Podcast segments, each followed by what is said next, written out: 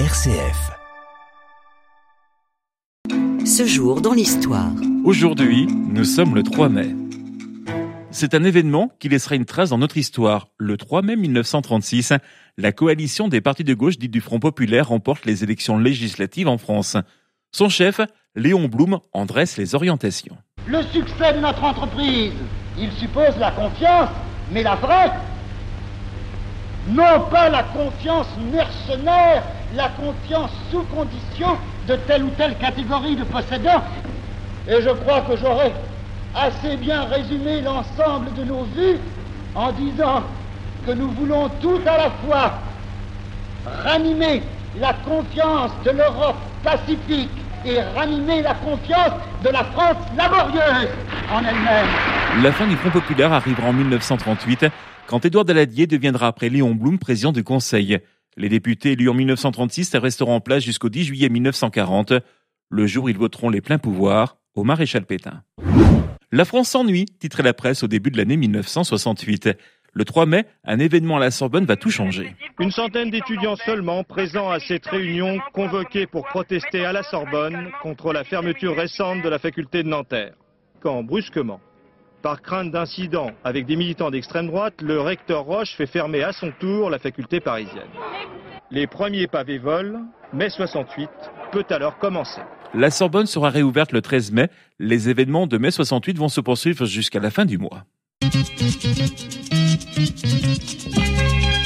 1979, le Royaume-Uni est l'homme malade de l'Europe vu sa situation économique. Fin mars, après avoir perdu un vote de confiance au Parlement, le Premier ministre travailliste James Callaghan dissout la Chambre des communes.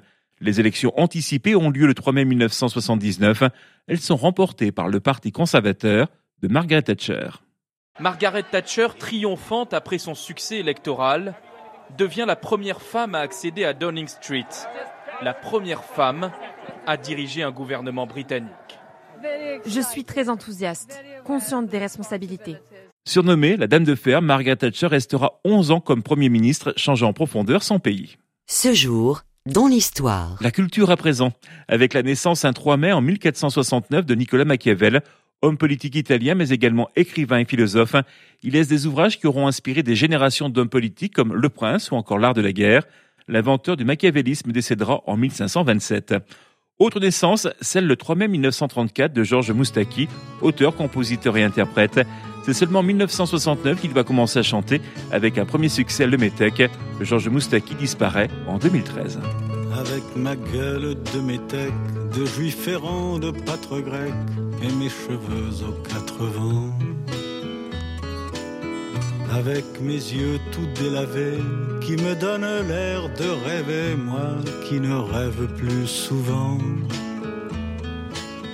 Avec mes mains de maraudeurs, de musiciens et de rôdeurs qui ont pillé tant de jardins. Avec ma bouche qui a bu, qui a embrassé, mordu, sans jamais assouvir sa faim.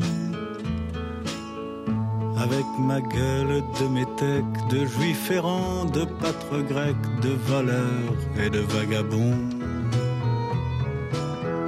Avec ma peau qui s'est frottée au soleil de tous les étés et tous ceux qui portaient jupons. Avec mon cœur qui a su faire souffrir autant qu'il a souffert sans pour cela faire d'histoire. Avec mon âme qui n'a plus la moindre chance de salut pour éviter le purgatoire